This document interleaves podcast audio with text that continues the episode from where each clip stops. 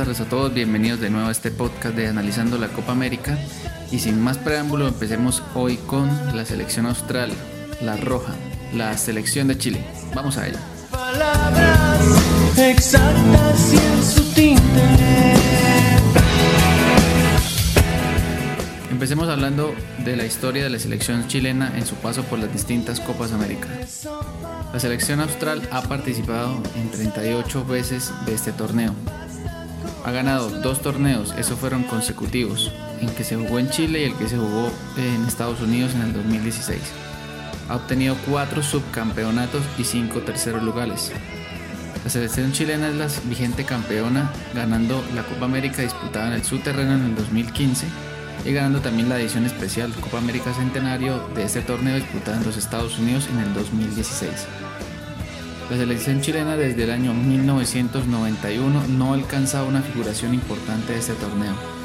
Pasaron 24 años para que esta selección empezara a generar algo más de, de posicionamiento en este torneo diferente a pasar de fase de grupos o quedarse en cuartos de final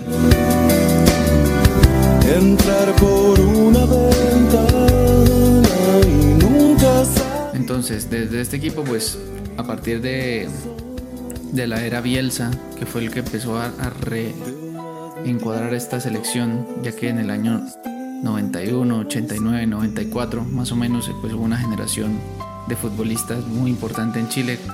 Recordemos algunos nombres como Zamorano, como Marcelo Salas, y después de eso, desde ese momento hasta el 98, donde estaban más o menos apareciendo esos jugadores todavía en la selección, hubo un bache de alrededor de 10, 15 años donde los futbolistas chilenos formaron una selección que no estaba figurando eh, más allá de, las participaciones en el Mundial o por mucho las Copas América llegando hasta cuartos de final hasta que en el 2015 eh, hace la interrupción esta selección ganando el torneo por penaltis contra Argentina y en el 2016, en la edición especial que se realizó en Estados Unidos, vuelve y lo gana contra Argentina por la vía de los penaltis. De forma oficial, los que nos... Hablemos ahora del entrenador de este equipo. Para esta edición, el técnico es Reinaldo Rueda Rivera, colombiano de 62 años. Es un técnico conocido aquí en Colombia ya que fue entrenador de la selección Colombia en una eliminatoria. Empezó su andadura como técnico en el año más o menos 92 con la selección sub-20 de Colombia. Después de eso empezó en el, en el fútbol colombiano, en, el club Cortuluá. Después pasó al Deportivo Cali para volver en el 99 a la selección sub-20 de Colombia. Después volvería al fútbol nacional con Independiente Medellín, donde solamente estaría una temporada para regresar de nuevo a la selección sub-20 de Colombia. Y en el año 2004 ya se le ofrecería el cargo de seleccionador mayor de la selección Colombia, del cual estaría dos periodos, el año 2004 al 2006. Pasaría después a la selección mayor de Honduras, donde estaría cuatro años, desde el 2006 al 2010, y después pasaría a la selección de Ecuador. Por otro periodo de cuatro años, hasta el 2014, para que en el 2015 se adhiriera a las filas del Atlético Nacional de Colombia durante dos años, del 2015 al 2017, y cerraría su andadura por los clubes latinoamericanos en el Flamengo de Brasil, donde estaría apenas una temporada para llegar a la selección chilena de fútbol en el año 2018 hasta el presente. Los títulos internacionales y nacionales que ha ganado entrenador Reinaldo Rueda, los más importantes, la Copa Libertadores de América del 2016, la Recopa Suramericana del 2017 con Atlético Nacional, el tercer lugar de la selección sub-20 de Colombia en la Copa Mundial del año 2003 que se disputó en Emiratos Árabes Unidos, la clasificación de la selección hondureña al Mundial de Sudáfrica y la clasificación de la selección ecuatoriana al Mundial de Brasil 2014.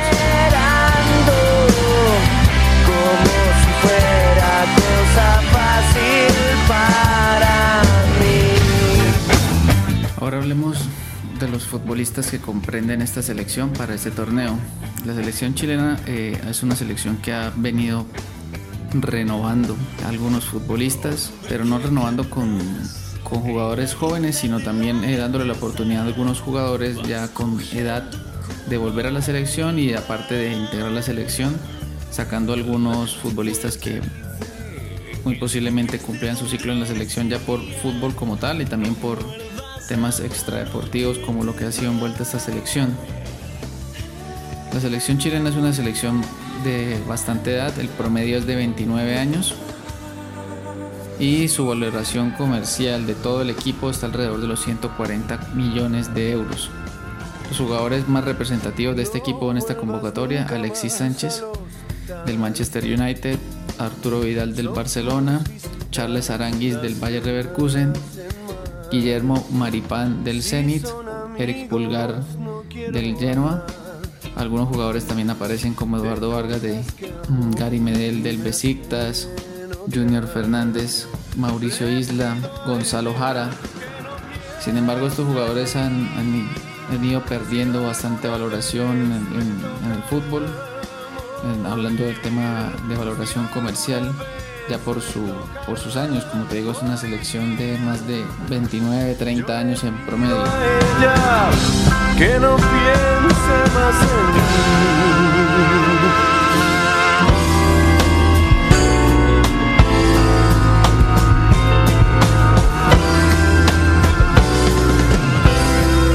selección chilena conforma el grupo C con la selección de Uruguay, la selección de Ecuador, la selección de Japón. Comienza este equipo su primer partido el 17 de junio contra la selección de Japón en el Estadio Morumbí de Sao Paulo. Después el 21 de junio se enfrenta a Ecuador en la Arena Fontanova de Salvador y el 24 de junio contra la selección uruguaya en el Maracaná, en Río de Janeiro analizamos el torneo y la forma en que está distribuido el calendario para Chile, podríamos decir que tiene las dos selecciones sobre el papel más asequibles eh, de los dos primeros partidos. Entonces Chile creería yo que, que su intenso, intento más, más lógico sería intentar sacar los tres puntos sí o sí con Japón y asegurar otra victoria contra Ecuador para llegar a Uruguay contra Uruguay con muy buenas posibilidades ya de obtener como mínimo el segundo puesto y no pasar esperando un posible mejor tercer puesto. Contra la selección de Uruguay pues ya buscar ganar el primer lugar, cosa que digamos que está un poco disputado por, por la estructura de, del calendario que está ahí. También Uruguay arranca con Ecuador y con Japón las dos primeras fechas. Las casas de apuestas eh, para este torneo con la selección chilena, en las casas de apuestas de Colombia ya se han cerrado los mercados a futuro, mm, más allá de, de los quién ganará el grupo, quién quedará en el segundo puesto. Para estas cuotas de la selección chilena, la cuota está para mi gusto muy ajustada, prácticamente sin valor y que terminara clasificando en el primero o segundo lugar también no tiene nada de valor. Sin embargo, revisando los mercados para el primer partido contra Japón, que son los que están disponibles en las casas de apuestas, encontró uno muy interesante.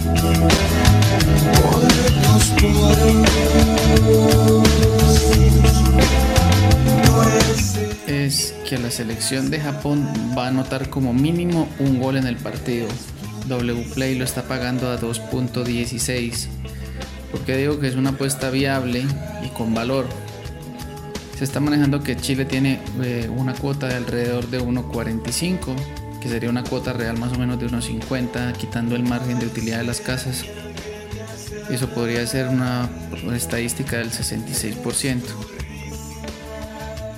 me parece a mí que en el momento Chile está en un momento de reestructuración, como nos dimos cuenta los amistosos tuvo problemas con Haití, viene con problemas de, sostener marcadores y sobre todo recibiendo goles. Aunque Japón no es una selección sólida, ni siquiera es una selección llamada a ser contender en esta copa.